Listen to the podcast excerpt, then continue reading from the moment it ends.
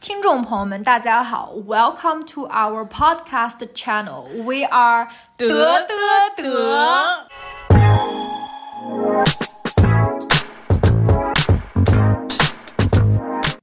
我是 Jenny，我是 Cassie，现在是德国时间晚上八点三十二分。我们呢，现在坐在一个小圆桌上，在 Jenny 的家里。我和 Cathy 呢，既是同事，也是很好的朋友。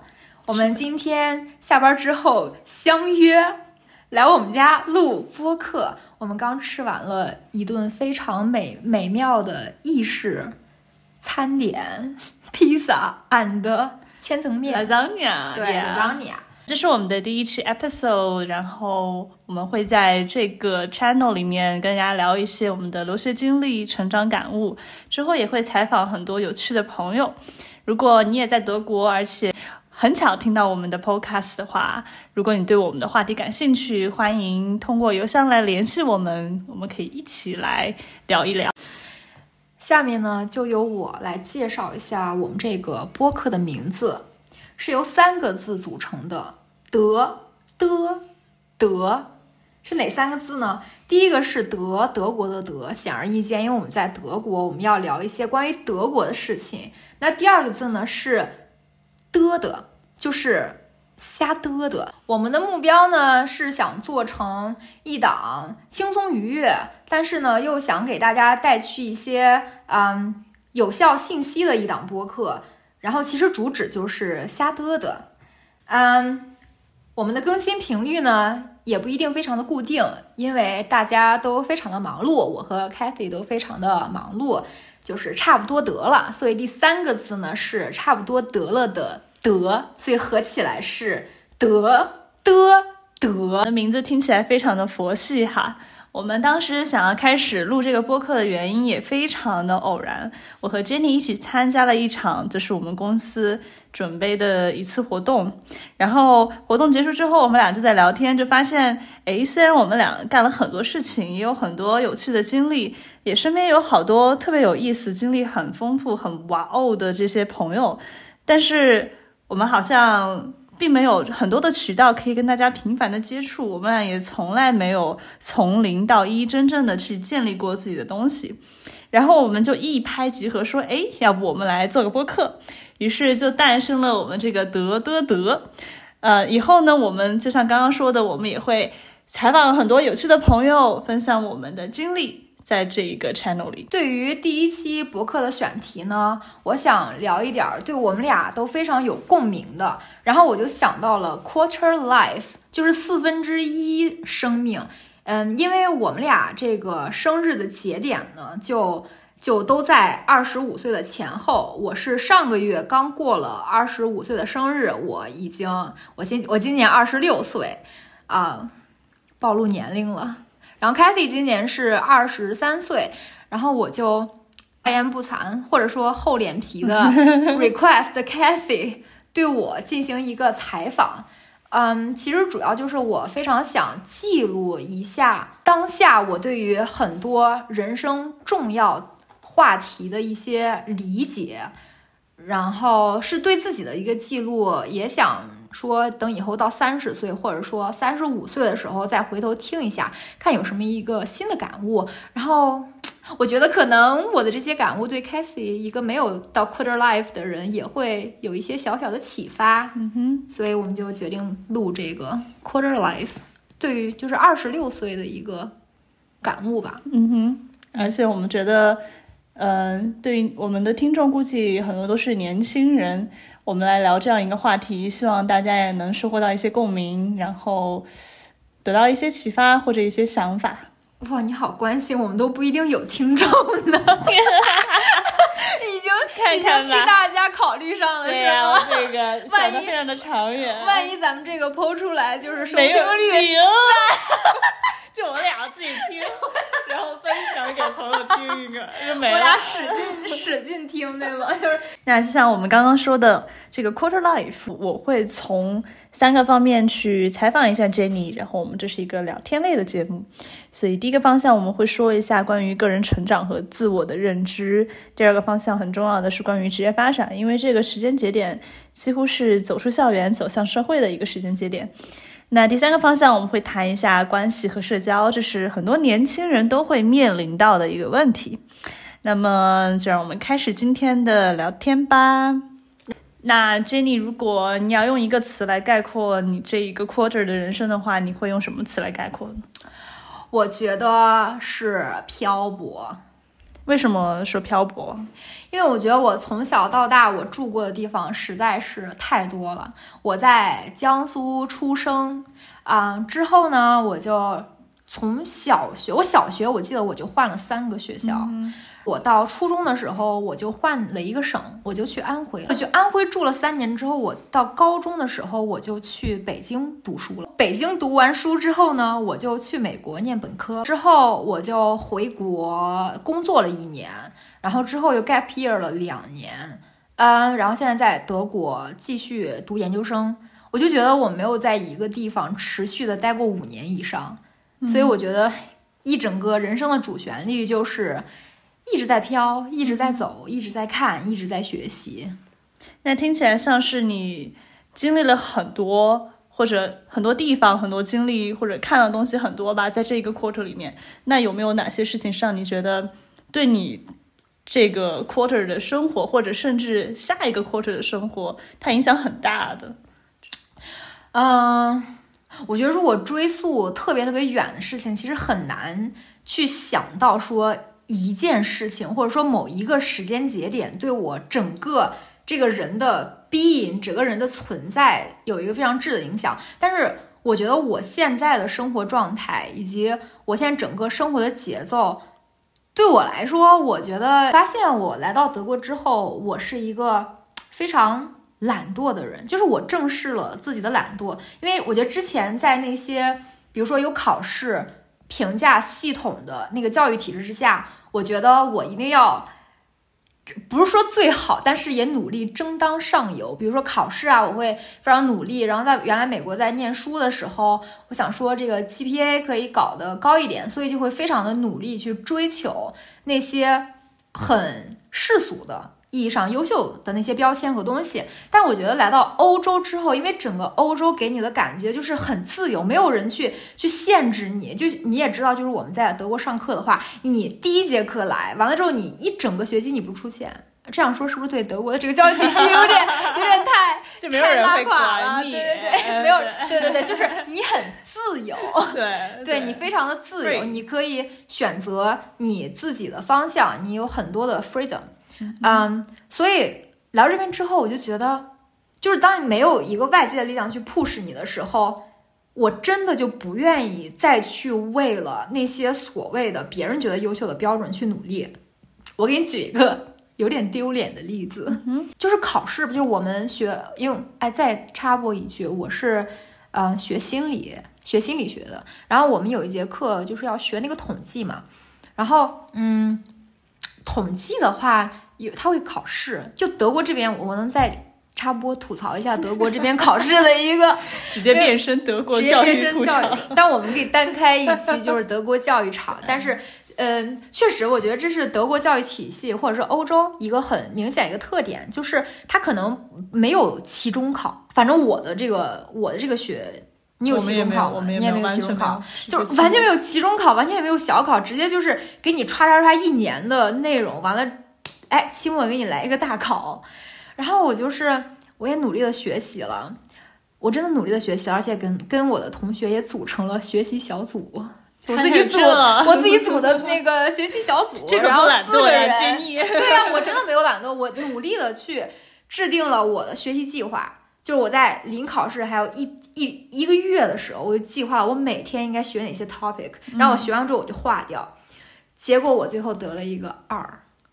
就是给大家科普一下，在德国这个评分体系里边，一是最优秀的，二是就那样，三 sufficient 三是什么？fair？No four four 是 fail 我说 fair，Fair，三、啊三是 fair 吗？不知道没有拿过三，不好意思。你脸皮好厚啊！不太知道三是什么呢？对，嗯反正就是这个数字越大，他这个成绩就表明不好。嗯，然后跟我我在我的学习小组里面呢，有一个非常厉害的学霸，你就感觉考试之前，就是人家还去听了个演唱会，去西班牙巴塞罗那听了个演唱会，完了之后稍微学学，然后指导了一下我们，人家就考了一个一，人家就考了一个一，然后我就觉得在那一刻，我就觉得。我不要逼自己了，我真的不想去追求那些别人认为所谓的优秀，或者说就是作为东亚学生那种自觉。你就是得学习好，你就得力争上游。我觉得我现在的生活重心和人生重点就变就就是转移到，所以说我现在人生重点就转移到说，我想发掘自己的内在的潜力，就就是天赋，就是我自己有天赋点的东西，然后我怎么样。把它发挥到最大的效用。我觉得，我觉得来德国这样一个轻松和松弛的环境，对我的这个认知提升，在这一点上的认知提升是非常非常巨大的。嗯哼，前一段时间读一本书叫《最小阻力之路》，它那里边就说，生命就像河流，不论人类或者自然界的事物，都是遵循着阻力最小之路运行。所以我觉得，其实不应该在充满荆棘的河流上逆流而上，而是应该找到自己的优势，顺流而行。就是真的没有必要跟自己的那些非优势点去死磕，想让变它很强。我觉得人以后，比如说职业发展啊，还是怎样，真的还是用自己的长板去、去让别人看到，会去那个发光发热。对这就像之前。我觉得初中还是小学经常会说到那种什么补长板还是补短板。对，就我觉得你短板不能太短，嗯、但你必须得有一个长板。感觉你的经历听起来更像是你通过这件事情做一个 turning point，你认识到你更应该去认清自己，就是知道自己擅长什么。而不是逼迫自己去做自己并不擅长也不喜欢的事情。其实我也不知道我擅长什么，嗯哼，嗯，但是我觉得这是自我觉醒的一个非常重要的时刻吧，嗯、就是我就发现我应该去思考这些问题了，而且我也应该是时候去付出一些非常实际的行动，去验证自己的一些假设。然后去探索，去发现。那说到去探索我们自己到底擅长什么，不擅长什么，很多时候都是实践才能够告诉你真正的真相。所以，很多时候我们就需要去跳出这个舒适区，去做自己没有做过的事情，就给人生增加一些方差，让它变得更加的不同。那 Jenny，你刚刚说到你的经历，像你在江苏、安徽、慕尼黑、美国，那你这么多地域的 variety。给你带来的人生有什么样的改变呢？这种差异性对你有什么影响？我觉得我当时去美国的话是属于一个被动选择，嗯，当时就有一个机会摆在那儿了。那我觉得我从小对那种新鲜的事物、新鲜的地点有非常大的那种探探求欲，我就想去更大的世界去看看。嗯，然后再加上自己一直英语就很好，嗯，我你要问我十岁的时候。就是十岁的时候，你要问我说，你想过你以后去美国学习，然后去德国再学习或者生活吗？我觉得那简直就是天方夜谭，就是完全想不到的事情。但是很神奇的事情就是，嗯，当当那个一个被动的机会摆在你面前的时候，然后你去你去抓住它，而且你再继续根据跟着这个生生命的洪流一直往前走的话，你会发现你再往越往前走，你其实解锁的是是更大的世界。对我觉得，其实变换这么多地方的话，它有利有弊。我觉得利有利的方面呢，就是它可以让你的思维会变得更加的开放，因为比如说在国内的时候，就有很多。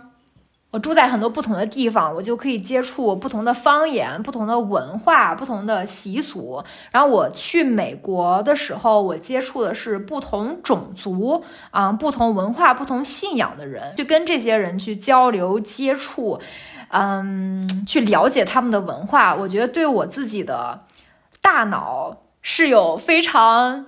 有益的一些刺激，然后我觉得也，我觉得也从某些方面让我变成了一个极度开放的人，就是我不太喜欢去很 judge 别人的生活方式，因为我觉得自己已经见过了还挺多种的生活方式，所以每个人就是选择自己生活方式的话是他的自由，我没有必要也没有那个权利和位置去 judge 别人。我觉得这是一个很有利的地方，然后它不好的一点就是就是就我这个人没有发小，你知道吗？就是我，因为我从小住过太多的地方了。我依稀还记得我三年级的时候，我那时候要换学校了。我的小学同学他姓刘，但是我不记得他叫什么名字了。就当时你知道吗？有那种。有那种 yearbook，同学录，同学录，有那种同学录，然后他去上面给我写啊，真不舍，你要转学了，希望我们以后有缘再相见。让我们俩从来就没有再见过了。就是比如说我的邻居，我处成了朋友，然后可能过几年我就又走了，我觉得这些关系相当于就是很断了，断了。所以其实我对人，还有对事物，还有对地点，我没有很深的那种连接感。我觉得。我觉得这是我，我觉得对于我来说，嗯，我觉得这其实是一件，都算是一个性格缺陷，也不算是性格缺陷，反正就是，就是不完整的一点。对，我就觉得关系啊，都是都是 come and go，就是阶段性的，不会讲说我想，对对对对。但是我其实后来我也挺幸运的，我觉得我还是遇到了一些一生的朋友，也在慢慢的转变。我这些想法，嗯哼嗯哼，对，其实我觉得特别有共鸣，就是关于交朋友这一点。我感觉，因为我的人生经历虽然没有像 Jenny 的 variety 那么多，但是也是从一个地方到另外一个地方走得很远，然后呢，把过去的一些经历或者朋友就是留在那个地点，嗯，然后到一个新的地点又需要时间去适应这边的新朋友，然后适应好了之后呢。哎，突然又 turn 到另外一个新的地方去了，就总感觉一直在说再见。嗯，不过好像慢慢的也适应了这种再见了。我前两天看费翔和许知远十三幺那个采访，嗯，费翔他说了一句非常普通和平实的话，但是当我听到那句话的时候，在我的心上激起了很。很很严重，很严重的涟漪。就他这句话说的是，每个人都有属于自己的地方。因为我从小经历的这个主旋律就是漂泊嘛，嗯，我觉得我在住过和生活过和经历过这么多地方之后，我觉得目前来说，德国是属于我的地方，所以我觉得自己也挺幸运到达了。I don't know how to say, but I just feel super lucky to find my place. 那你是怎么认识到德国就是属于你的这个地方呢？因为你刚刚说的话让我想到之前读三毛的书，他写过一句话，叫做“心若没有栖息的地方，在哪里都是流浪”。是德国这个地方让你找到了这种舒适的归依感吗？还是因为什么？嗯，我觉得，我觉得德国这个地方，它。它对于我来说是一个很有平衡点的地方。我之前在美国上学的时候，我就觉得美国那个环境非常的、非常的 extreme。在美国的时候，因为它那种文化输出太强烈了，我会感觉到我作为中国人的那一部分会被美国的文化给淹没。就是我在美国的时候，我会时常忘记，不是说忘记自己是中国人，就觉得自己文化属性的东西会被美国那种主流文化慢慢慢慢的去侵蚀掉。然后我就是毕业了之后，我不是当即就选择回国工作嘛，然后我就觉得在中国的时候，我那种非常国际化的一面会被吞噬。我其实就想找一个地方是不要像美国一样的非常的极端，但是也有西方化的民主，但是也不要像中国那样把我的这种国际性给吞噬掉。所以我觉得德国的话，其实它的文化的底层逻辑，我觉得很多地方是跟中国人非常非常相像的。然后我在德国生活的这几个月，我感觉我从来没有和我自己的文化如此的贴近过。所以在这个地方生活，我觉得很舒服，就是很很舒适，觉得哪哪都合适的那种感觉。嗯嗯，所以我觉得它是一个，在我目前来说，我能找到的东西方之间的，就像一个天秤吧，就像一个天秤。我我觉得德国就是我的平衡点，在这一个时刻，在这个阶段。所以在来德国之后，你是对自己的文化认知。也不能说加强吧，就是更是找到那种平衡的状态了。对我更认同了。其实为什么？其实我不会说德语，就是德国那种主流文化的侵蚀，就是侵蚀不到我。我肯定就会选择一种我自己更加舒服的一种文化去贴近。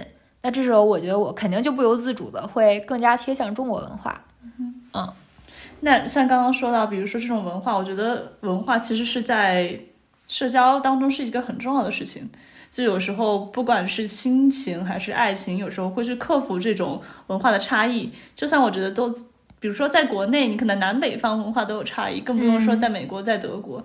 那比如说你在美国，这种中华文化被西方文化侵蚀，那你在德国找这种 balance，你觉得这种文化上面的不同的体验和体会会？怎么样影响到你的社交生活吗？其实从来都没有，从来都没有更舒适的那种相处方式。我觉得，如果你想去结交朋友的话，你永远都要去付出、去主动，然后去主动去寻求这种链接。不是说环境在，就是无论不是说他这个你交朋友、社交这个完全取决于环境。其实我觉得非常取决于个人的一个问题。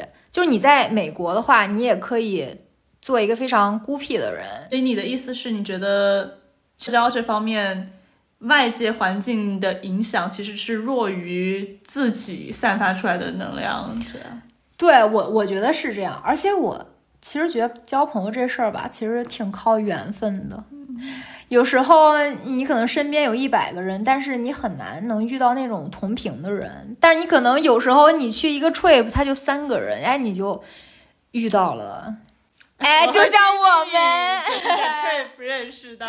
对对对，其实真的很很像缘分。嗯，比如说你上高中到现在经历这么多年，到你这个 the first quarter，你对这种友情的理解有什么变化吗？就你自己能够明显感知得到。不一样的地方，嗯，我觉得我对于友情的这个需求浓度绝对是变得越来越高了。就像我刚才说的嘛，我从小就是一个没有没有发小的人，然后我到一个地方我就交一些朋友，我到另外一个地方我就把之前那个些朋友就就忘记掉了。就是我对于友情的这种连续性的需求，之前是没有，但是现在是绝对是越来越提高。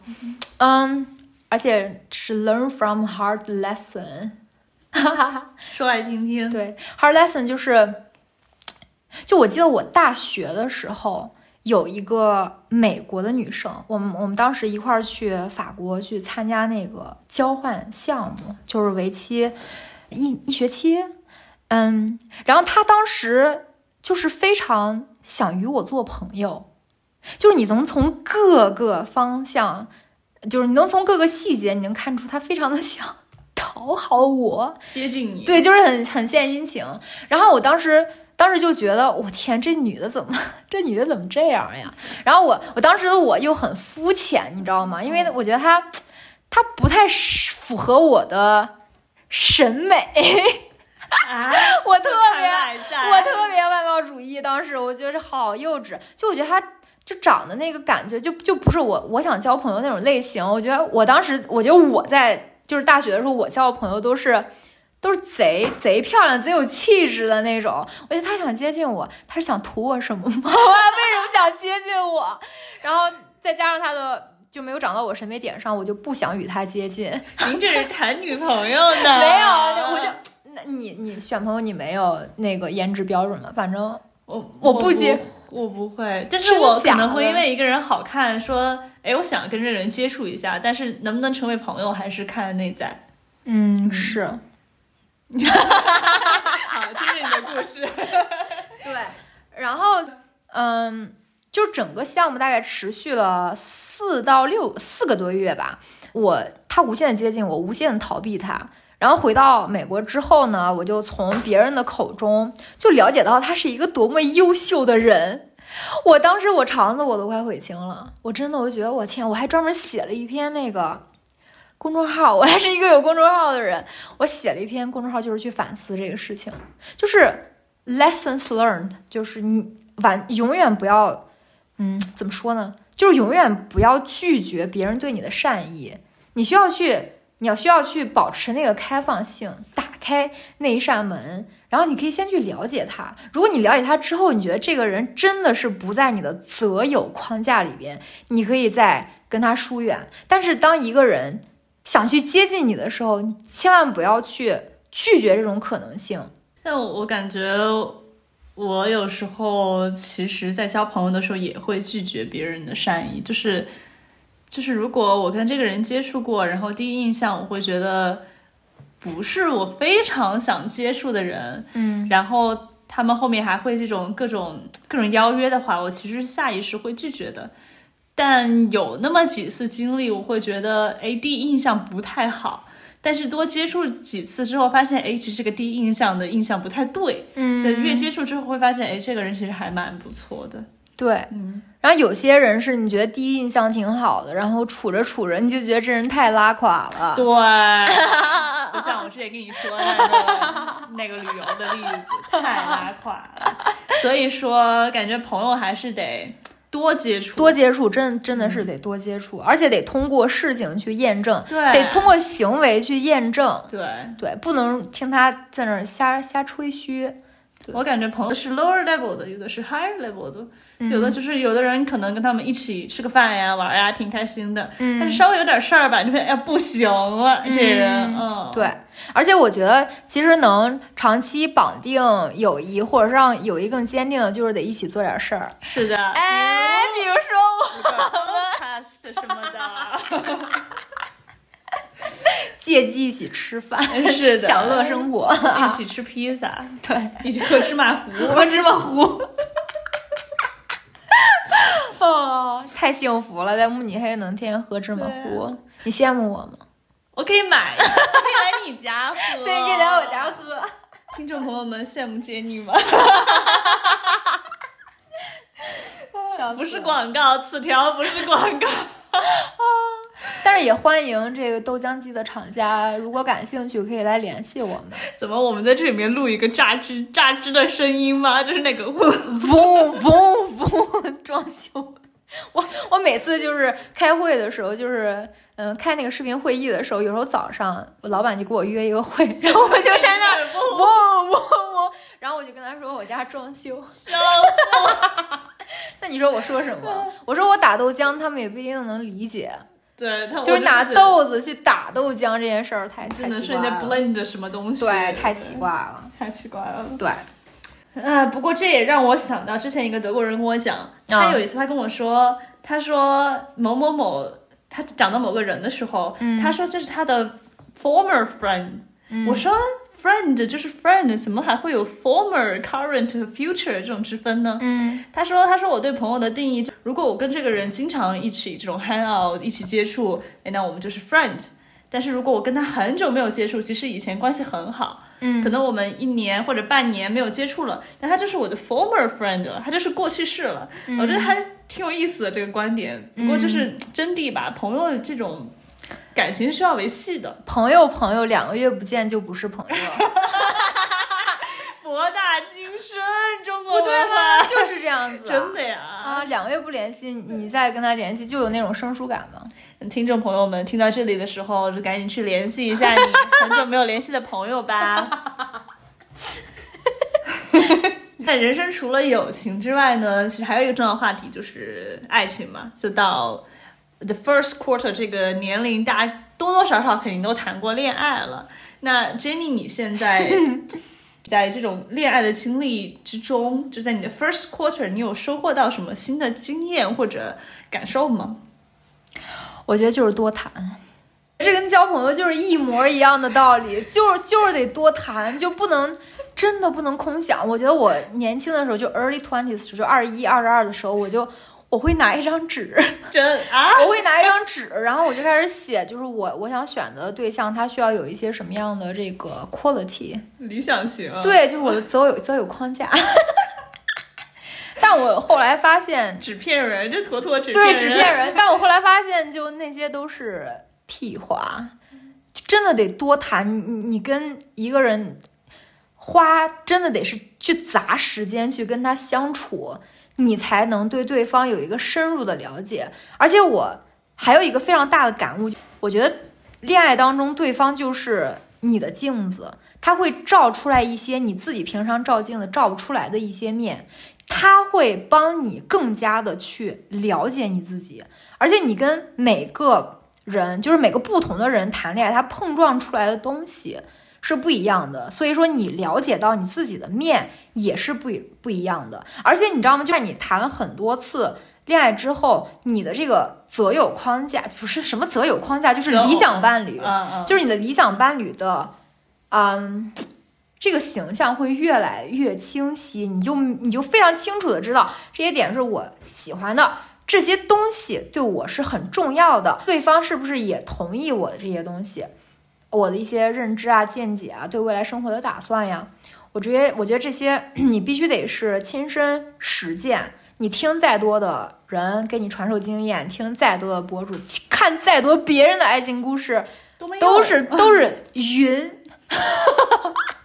都是烟，都是尘埃，就是得自己去多谈，不要害怕艰难的对话，嗯，而且在感情当中一定要，嗯，对自己诚实，就你得知道哪些对哪些东西对你是真的非常重要的，而且在这些点位上你是不可以妥协的，你不能说你情绪上跟这个人非常的卷入，然后。他在你一些重要的点位上不能跟你保持一致，你还是因为这种情感的卷入一直往前走，我觉得这就是浪费青春，是一种非常不理智的一种行为。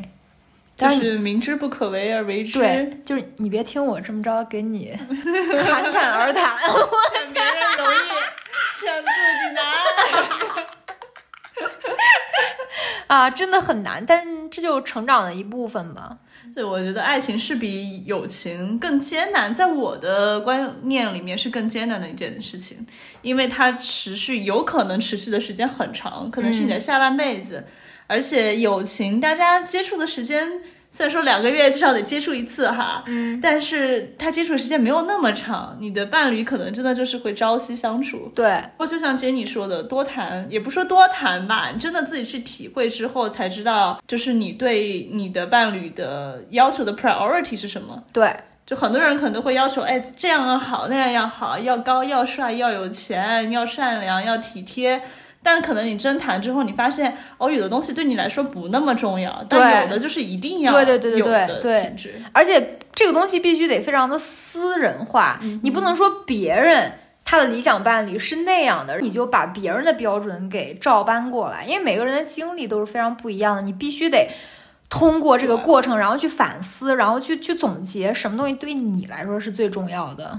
我不是跟你说我写日记吗？我就写那种反思日记，就是我每次在一个关键节点上跟我的伴侣 跨不去的时候，我就开始写日记，我就给写，我写我会写好多页那种反思。就是首先我会写就是对于事实的记录，然后完了之后去梳理，去梳理就是。我为我为什么会有这种想法？我自己真正的诉求是什么？我们之间现在的问题是什么？之后我就会在写，就是我能如果这些问题是不是可以可解决的？然后哪些是可解决的问题，哪些是不可解决的问题？那么可解决的问题有哪些有可能的解决方法？然后那么不可解决的问题，我是不是可以去把它给就 compromise？我是不是可以妥协的去接接受这些？如果不能接受的话，啊。就是还是得理性的跟，去说再见。没有理性的就说再见了。如果你不能妥协，那些对你来说很重要的点，就是下一个会更乖。好像写下来是一个很能够帮助人思考的一种方式。是因为如果只是自己在那里想的话，可能想着想着就想到其他东西去了，就是想不深入。对但写的话就能够帮你把思路罗列出来，你还可以回溯。对对，然后有时候就感觉，哎，当你面对这个人去想跟他进行一个深入的对话的时候，你会，反正我，我觉得我有时候就是。我我不敢去完全的表达我自己，我就怕，比如说我说的一些话呀，会伤害别人，然后可能自己说着说着，然后又有这么多的顾忌之后，我的条理就不清晰了。但是当你的日记本摊在那里，然后你只与自己对话的时候，你就是非常诚实的，然后你就可以清晰的一条一条把对你来说重要的点给梳理出来。嗯 Jenny 感情经营小 tips。所以我们刚刚聊了对个人向内的自我认知，然后也聊了向外的关系和社交。那在这个 first quarter 还有一个很重要的议题，就是关于职业发展，因为这是很多人会从学校 transit 到社会的这么一个时间点。那 Jenny，像你来说，你的教育经历可能跟绝大部分的中国听众还是有一些不一样吧？就像读美国本科，然后再来德国读硕士。那你觉得你的教育经历对职业发展会有什么样的影响吗？哎，我觉得其实大学对我来说就是一个开眼界。嗯嗯嗯，我觉得真正对于职业发展那些很重要的技能，其实还是要在工作当中去积累出来的。尤其我上的又是那种文理学院，我我一直觉得我缺少一门手艺，就是能够。真的就是我不是我，我不是一个手艺人，我没有那种能够跟别人区分出来的那种职业壁垒。我有，因为我读的是心理学嘛，我就觉得天啊，我这个专业就感觉谁学学都可以，就没有壁垒，缺少手艺。嗯，我觉得本科带给我的主要是眼界的开放。那么研究生，研究生其实它是一个很。很研究型的，很很呃，就是说，在你的这个专业领域里，你要去深耕，你才想去读这个研究生的学位。但是我觉得，由于在欧洲这种非常自由的环境，我觉得我的志不在学术，志不在此，然后，嗯，反而是去探索了一些其他的方向，比如说我在，嗯，就是我们俩。比如说，我在这个公司去做 working student，、嗯、去去实习，然后去跟嗯在职场当中的所谓的老手去嗯一对一的这种工作，然后我会发现，其实我更加的喜欢工作这个环境，而不是学校的这个环境。嗯，其实总体来说，我觉得教育教育教育还是。还是靠自我学习。其实学校带给你的东西，可能只是教给你一些基础的学习能力。嗯，你之后职业的发展路径和天花板，还是靠自己以后在一份一份的工作当中去积累的。我目前是这样觉得，你觉得呢？嗯，我觉得特别赞同。我觉得我回溯自己在本科以及现在在研究生，虽然有些课程其实确实挺有趣的，能学到一些 hard skill。但是我觉得更多的学校培养的就是通过课程培养的是学习的能力，但另外一个方面，我觉得教育带给我更大的成长，其实是和人的接触，尤其是身边同学的接触。嗯，呃，就比如说，我觉得来德国这边读书，就是其实我来德国读书之前，我就知道自己职业路想往哪个方向走了。嗯，但是我真的是被身边的很多朋友有影响到他们的一些，我觉得。呃，处理事情的方式吧，嗯，就他们有的人会特别的 proactive，会很积极主动的争取，对对对，嗯、去争取自己想要的东西。比如说，他跟这个老板觉得相处的，觉得老板在 push 他，他不舒服了，嗯，他会直接很就是为自己的利益去争取。嗯，我觉得这是一些我在国内没有见到的东西，嗯、更多的是跟人接触，就在教育这个大环境，跟很多的同学、同龄人接触。能够学到一些新的 mindset 吧。嗯嗯，我觉得欧洲这边整体还是非常的人本主义。嗯哼，嗯，对于人的尊严、权利还是比较重视的。是这样子的。嗯，那所以说，你到现在，你觉得你自己有一些在职业发展里面的那种大的 transition point 吗？比如，嗯，这种 turning point。你说教育如果没有带来特别大的影响的话，那你就在职场当中的这个过程有吗？我录播课算吗？天呐，以后我们就是全职这个，呃，这个应该怎么说啊？录播课的人叫什么呀？嗯，podcaster。以后我们就是全职 podcaster，豆浆机快来找我们代言。full time podcaster。Yeah，对，因为我觉得，嗯，因为我们这录的是第一期嘛，你就能真正的感受到你在做这件事情的当中，你享受到纯粹的快乐。比如说现在已经十点零八了，我们俩还坐在两碗豆浆面前，在这儿 哈哈哈哈哈嘚嘚嘚录我们的嘚嘚嘚。对，我觉得这真的，但是在这种比较松弛和比较自由的环境里边儿，当你有选择去去探索、自我进行自我求索的时候，我觉得还是要忠于自己的内心，然后去做一些自己真正喜欢的事情。对，而且，嗯，我前一段时间听播客，就是听纵横四海，他去介绍一本书叫《远见》，他就把人的职业发展划分成三个阶段，然后每个阶段大概是十五年。嗯，第一个阶段可能就是从二十五岁到四十岁，这一个阶段其实你就是不断的去尝试不同的事物，然后去积累你自己的经验值。嗯，然后到四十岁的时候，可能才是你真正职业发展的收获的一个开端。这时候你就已经在前十五年找到你自己的长板了，所以你就要在这十五年年里边，就是用你自己的长板去，嗯，去收获一些应得的东西吧。哎，怎么说？不能说应得的东西，嗯，用你的长板去给这个社会去创造更大的价值。然后你可能到了五十，等一下，四十五，数学不好。你看，as I said，数学不好，等一下加二15十。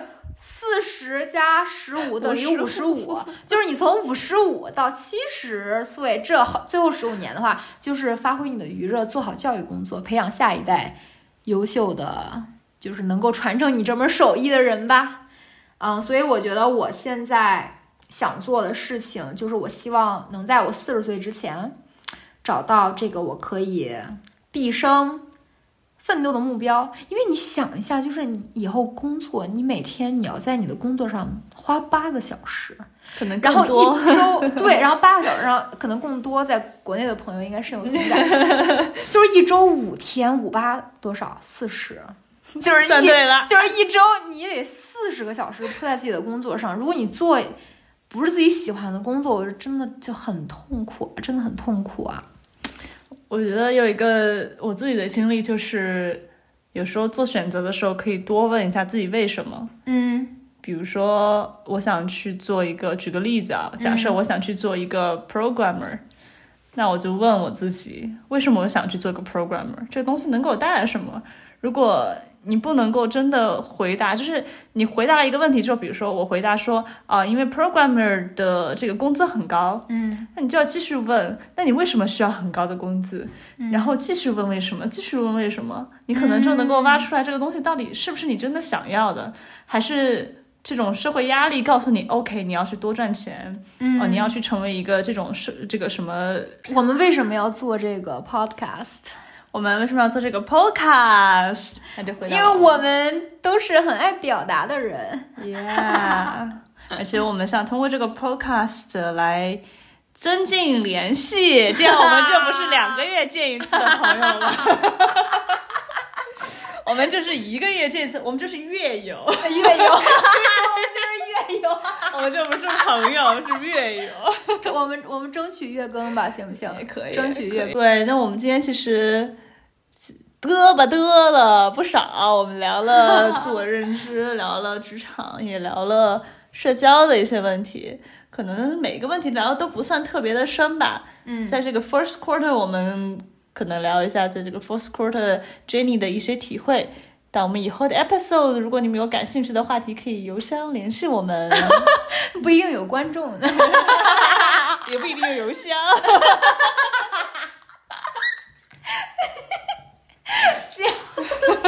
邮箱还是可以留一下的，万一有人想联系我们呢？那我们刚刚聊了很多关于过去的问题，最后一个问题，我们来想象一下未来。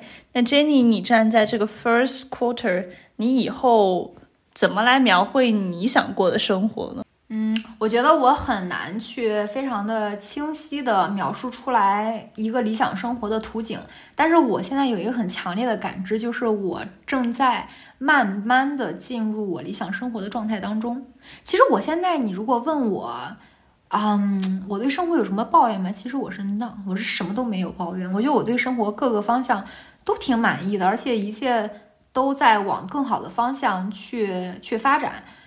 嗯，就。包括过生日的时候，别人让我去许一个愿，我真的我许不出来，我没有什么愿望。我觉得，我觉得就像那个斯多格主义一样，其实就是活在当下，享受当下的每一个决定，然后 live in the moment，然后 live the fullest and do your best。嗯嗯，感觉这就是理想的状态。你有自己想要追求的东西，不一定是很清晰的东西，你可能已经知道。我应该怎么去寻找对我该追求的东西？我觉得我人生一个非常重要的词就是可能性。嗯，就你知道吗？有时候我在那个打工的时候，就我们办公室工作的时候，我在那个电脑前去做我的工的时候，我就做到很头痛、不想继续的时候，我的脑子里就迸发出三个字：你的未来充满无限的可能性。然后我就想到了，哎，我以后的生活可能是这样这样的，我可能跟 Kathy 录着我们非常开心的播客，让我一下子动力就来了，我觉得赶紧把这趴事情做完，我就要奔向我理想的生活当中了。所以我觉得“可能性”这个词儿对我来说非常非常的有激励作用。嗯哼，嗯，我觉得也是，就是生活不要给自己设限吧。就像我想到你之前说自己这种生活的 variety，我也感觉就是。在 variety 这种里面来开阔自己的眼界，你就知道哦，看到一个很优秀的人，你知道哦，原来生活还可以这样过。对，那是不是我其实也可以？对，就哦，原来我还可以去那里上学，我还可以去那里工作，我还可以录个播客，我还可以开个 vlog。就是试错成本很低，原来我也可以试试，可以这样过。对，而且其实还是很年轻的。比如说站在二十五岁这个节点上，你离三十而立，所谓社会上给予的定义要三十而立的这个年龄，你其实还有几年可以逛的。嗯，还是有很多的时间和空间去尝试不同的事情。所以我觉得一定还是要在你。趁早就是年轻的时候，我仍然觉得我现在自己很年轻，去多尝试，真的去做，不要想，就直接去做，做就行了，不要害怕。对，OK，那这就是我们今天 Podcast Episode One 的全部内容啦，我们下一期再见。虽然不知道什么时候，对我们下一期可能会聊一下来德国生活一周年，对对，聊聊德国生活的各方各面，然后对德国生活感兴趣的朋友可以 follow。对，channel，subscribe。我们要在哪几个 channel 上面放呢？我们可以放在我我要放小宇宙，我要放 Spotify 啊 Spotify，然后苹果 Podcast Podcast 还有啥？我们还有花絮可以放在 YouTube 和哔哩哔哩，还有小红书。小红书哎，小红书关注一只羊，一只羊。引流，我们俩引流。真实马甲。对我们俩引流。就这些吧，想到吧，可以回头再盘一盘，还有哪些那个 channel 可以放，哪些平台可以放。OK，那就是今天的 podcast 啦，我们有缘再会，下期再见，拜拜。